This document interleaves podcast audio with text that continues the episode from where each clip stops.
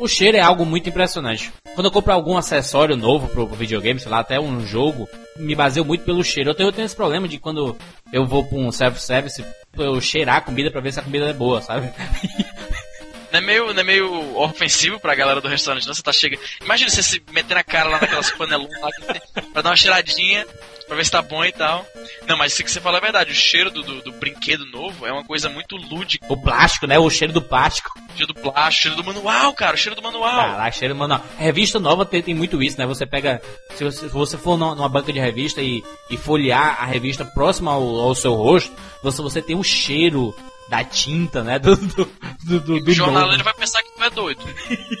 Cara, eu jogava Magic e entre a galera do Magic é consenso. Abriu o booster, que é aquela é o pacote com as figurinhas, tira as figurinhas, olha quais são e dá aquela fungada assim em cada um. Entendeu? Que cheiro bom, né? Caraca, tu pô, é novo, né, bicho? É, é tipo o cheiro de carro novo, né? Quando, quando você entra num carro que acabou de comprar, porra, carro novo, hein? É o cheiro do carro novo pros nerds que não tem carro. Exato. Com videogame também, assim, por exemplo, controle novo, um jogo novo, você tira do plástico, aí você abre aquela, aquela caixa e. Cara, é novo, né? que coisa de doido, sai cheirando as coisas assim do nada. Eu sou o Jurandir Filho. E eu sou o Easy Nobre. E esse é o 99 Vidas.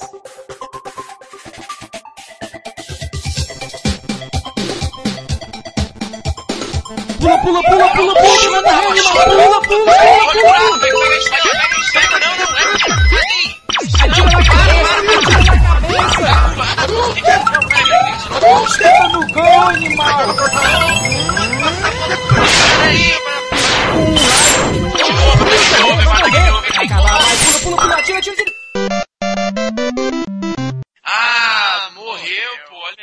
Relaxa, a gente tem 99 vidas.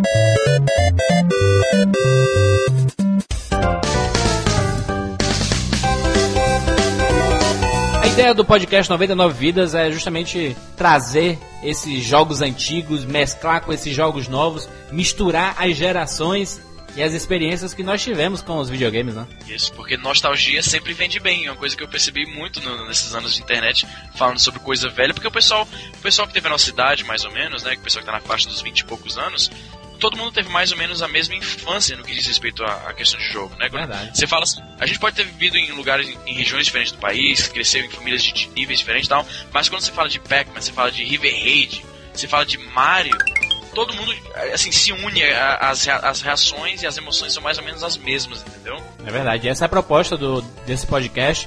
Reunir essas gerações. Ficou mais fácil a gente ter acesso à informação. Antes a gente não tinha tanto acesso, a, a não ser por revista de videogame. A gente, hoje em dia, sei lá, três anos antes a gente sabe que estão produzindo um jogo novo. Hoje, antigamente era só pela ação game, Super Game Power. Isso, esse lance de revista de videogame é um lance muita parte, cara, porque era o seguinte, na minha época, eu não tinha dinheiro para ficar gastando com revista, né, e tal. Então tinha um moleque da minha sala, o Eric, sentava assim ao redor dele, ia passando a página, aí a gente queria passar a página, tinha um moleque, não, peraí que eu não terminei ainda e tal. Aí vinha aquelas, vinha uns screenshots, cara, do tamanho de um selo. Os, os detonados, né, assim, tinha muita coisa bacana. Detonados, cara, detonados. Era, e outra coisa que era foda, cara, como você falou, né? Primeiro que a, a revista, é, ela não. Assim, você comprava a revista e vinha nela o que tipo que fosse. Entendeu? Você estava apostando no conteúdo que você não sabia como é que ia ser. Não é como hoje que na internet você vai no site, você procura exatamente o que você quer saber sobre o jogo que você quer saber. Aí você vê trailers, né? Você vê que era uma coisa que não existia na nossa época. Trailer de jogo, isso não existia, né? E, e a locadora, hein? Que, que época boa locadora, né, cara? Cara, minha infância.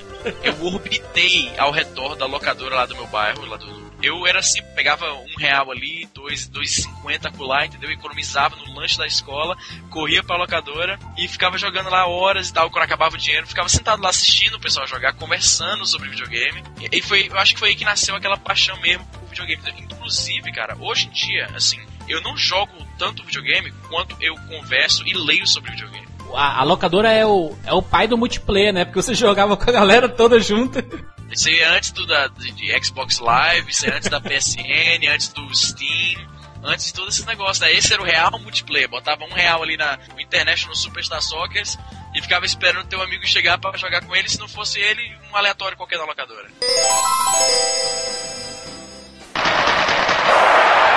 International Superstar Soccer Deluxe. E que geração, é geração de, de vários consoles, Master System, Mega Drive, o Atari, Super Nintendo, teve 3DO, Playstation, agora, agora esses recentes, Playstation 2, Playstation 3, Xbox 360. Quanta geração, né? Porra, cara, pois é, estamos em qual? Estamos na sétima geração, é isso? Sétima geração de videogames. Sobrevivemos a todas. Não sei se você, você lembra, os ouvintes devem lembrar dessa. É, em 83, o, o videogame tava assim, morrendo, né? Tava nos últimos suspiros, porque eu putaria a cena do, do, do videogame. Tava muitas, muitas empresas apostando assim na doida, né? Sem o know-how, sem o conhecimento técnico da coisa. As para lançar jogos estava muito fácil, tava saindo muito jogo porcaria. Tava gera, gerações saindo assim que estavam é, como é que é o termo? Estavam se sobrepondo uma sobre a outra. Deu saiu o ColecoVision, aí saiu sei lá qual era que o outro e, e tava sendo muito, era como se mais ou menos assim, é, saísse um videocassete, aí no ano seguinte fala não, seu videocassete não funciona mais, tem que comprar um agora novo na mentalidade daquele pessoal daquele tempo, não fazia sentido ter que ficar recomprando eletrodomésticos todo, todo ano, entendeu? Não fazia sentido, né? Então, foi esse foi um, a gente vai falar um pouco sobre isso mais sobre mais com mais profundidade sobre o lance do Crash. Uma reviravolta, né? Foi com certeza, cara. Se não fosse a Nintendo, olha lá. O pessoal, pessoal hoje em dia a Nintendo tá muito mais escanteio por causa do Wii, que é uma proposta que não é o que o pessoal mais hardcore tem em mente, mas a gente deve muito à Nintendo, cara, porque foi a Nintendo que tirou o pé da lama da, da, da indústria do videogame, entendeu? No 99 Vida nós vamos colocar um ceguista, um nintendista, um sonista, tudo junto. Vamos soltar dentro da arena. Vai ter porrada. Cara, é muito curioso você mencionar isso, porque naquela época, naquela época, digamos assim, meio dos anos 90, que era que rolava o ódio. O é ódio. verdade. Era, tipo, hoje em dia a gente vê brigas na internet e tal, mas isso aqui era diferente. Era, era aquela, aquela. Hoje em dia é, pass- raiva. é- é passional, porque todo mundo tem acesso, né, a esses jogos e tudo, né? Ant- Antigamente, se, se eu tivesse só, sei lá, o Master System, o que fosse fora do Master System era inimigo, entendeu? Porque você não tinha. Cara, antigamente não rolava. Hoje em dia você até conhece um cara que tenha, digamos, PS2 e um 360, ou um 361 Wii. Era bandeira, né? Era bandeira. Pois é, era bandeira, você vestia a camisa e era aquela coisa assim mesmo. Era no tempo de, de, de videogame de várzea, videogame moleque, né? Que a galera. É, é, porque era o seguinte, o negócio é o seguinte, eu escrevi uma vez sobre isso, cara. Quando você queria um videogame, né, você, tipo, primeiro você conhecia seus pais, não é isso? É. Você ficava enchendo um saco, aí chegava o Natal, talvez seu aniversário. Se você tivesse sorte, eles iam comprar aquele que você Nintendo queria. 64.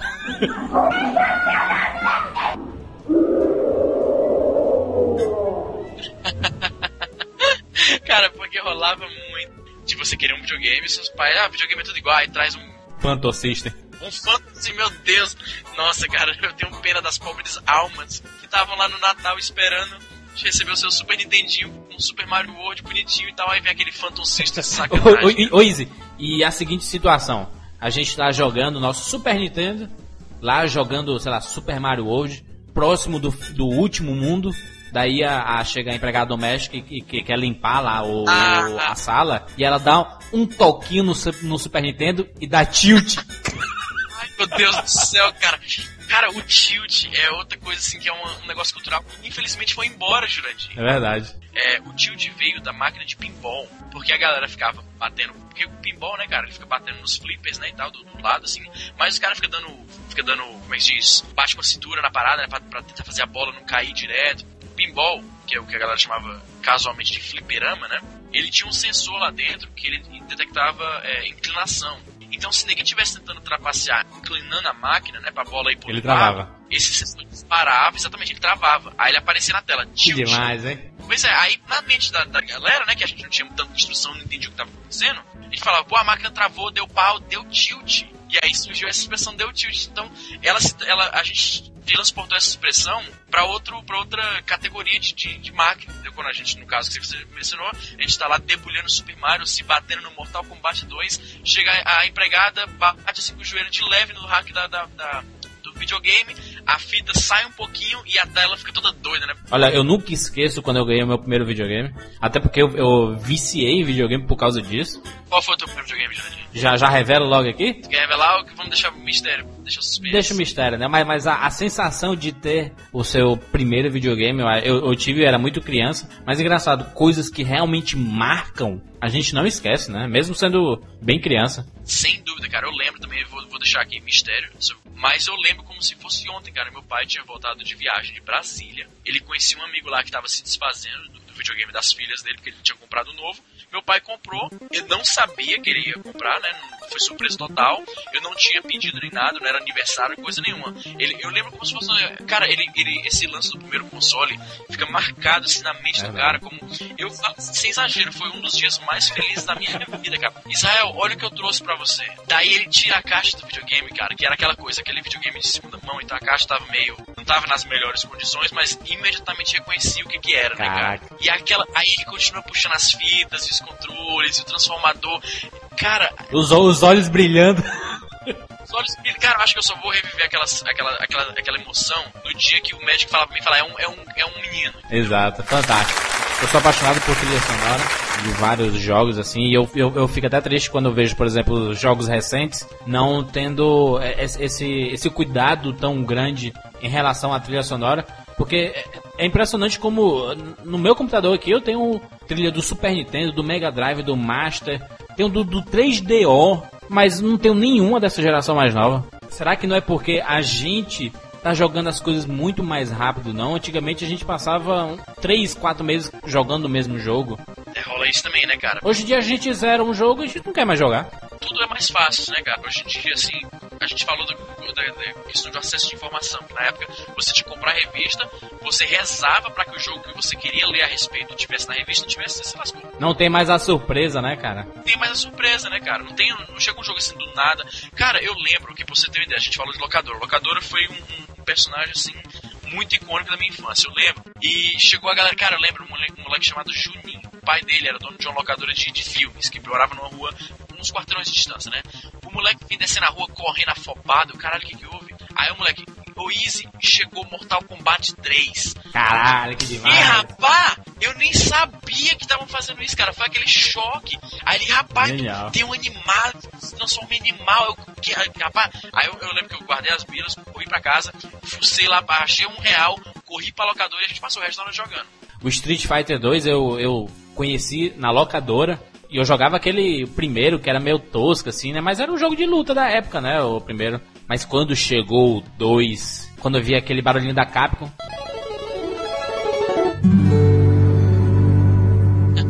Caralho, meu Deus do céu, que jogaço aí. Era o vício, porque ele tinha, ele com o cara da locadora, o Roberto, ele comprou duas, duas fitas. E tinha que reservar no dia anterior, ah, eu quero jogar 5 horas de amanhã. E era demais, cara. Era uma febre absurda, locadora de, de, de você conhecer o jogo assim. E o cara chegar, ó, se prepara que amanhã vai chegar o jogo que tu tá esperando, hein, bicho. Aí o cara chega e. Mortal Kombat 2. Eu, Puta que pariu, que, meu Deus do céu, que, que. Aí eu vi esse, todo mundo fazendo os Fatality lá que tinha na, na Super Game Power, o guia de Fatality. Botava camisa do controle, né? que, que demais. né? Tinha quem fazia isso e dizia que era pra esconder os golpes, né? Pra esconder o que o cara tava fazendo. E tinha a galera que usava pra reduzir o atrito, né? Da passagem do dedo de um botão pra outro, pra poder desem- como é que, o desempenho dos golpes sair melhor, né? E tal. Além disso tudo, ainda tem várias séries de jogos que nós vamos falar aqui no 99 Vidas, sei lá. Donkey Kong, tem tanto jogo da série Donkey Kong. Cara, primeiro que aqueles gráficos, né? Su- revolucionários. Revolucionários. Você saía de Super Mario World, que não entenda mal, é um jogo bom pra caralho. Mas que ele tinha um gráfico coloridinho, de desenho animado, aquela coisa bem assim, bem videogame, entendeu? Aí você vê Donkey Kong, cara, que eles usavam um negócio quase fotorrealista, né? Que eles faziam. Kong, eles, eles fizeram modelos 3D, aí eles pegaram os frames da animação e fizeram os sprites do jogo com aquilo. Então dá aquela aparência 3D, embora o jogo não seja realmente 3D. Então foi aquela Daí outras séries, a própria série Mortal Kombat que nós falamos, Street Fighter, Mega Man, Bomberman. Bomberman, que, que, que clássico, né? Cara, eu, cara, pra você ter uma ideia, eu tenho o PS3, o Xbox e o Wii, né? Além do, do PSP e o DS, mas eu sento ali na frente da TV, ligo o emulador, pego o meu controlinho USB e fico jogando Bomberman 4, cara. Até hoje, Top Gear era, era a rivalidade nas locadoras, né, cara? Top Gear. Top Gear, quando você fala de Top Gear, a gente mencionou aí de, de trilha sonora, mas que trilha sonora boa, E hein, bem cara? que tu falou, né? Que era só, era só na criatividade, né? As grandes franquias, Sonic, Mario, Alex Kidd é uma franquia, teve vários jogos, né? Final Fantasy, Zelda. As nossas experiências aqui com os videogames lançados no Brasil pela Tectoy, pela Gradiente. Tectoy, cara, Tectoy só me lembra, sabe o que, ô É. Jurandir? Pense bem. Pense bem do caralho. Se bem que até que se você tiver um pouco de boa vontade, dá pra você ver como um, um videogame rudimentar, né? Porque tinha joguinhos e era Exato, é. então. Era, é, o, é o pai do, do, do computador popular. Se ele é... é o precursor do PC do milhão. A gente tem muita, muita história, muita, muito fato pra comentar, sem falar dos videogames recentes. A gente que tem o, o Easy tem o quê? Tem o PlayStation 3, Xbox 360, Nintendo DS. DS, PSP e Wii. Olha só, a geração inteira. A geração inteira. eu tenho, eu tenho o Xbox e um PSP, então nós vamos falar sobre muita coisa que está sendo lançada também e relembrar os clássicos. Vai ser um podcast pra quem consegue chegar a 99 vidas, né?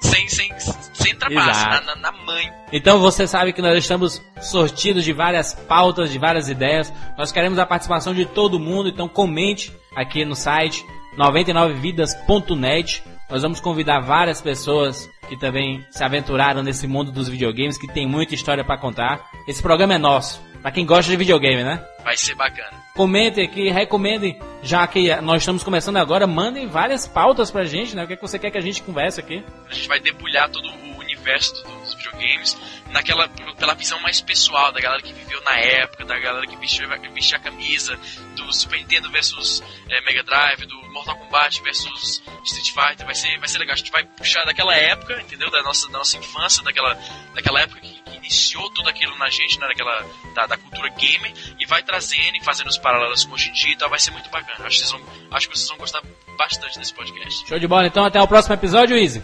Abração, Jurandir, até a próxima. Valeu, galera, abraço.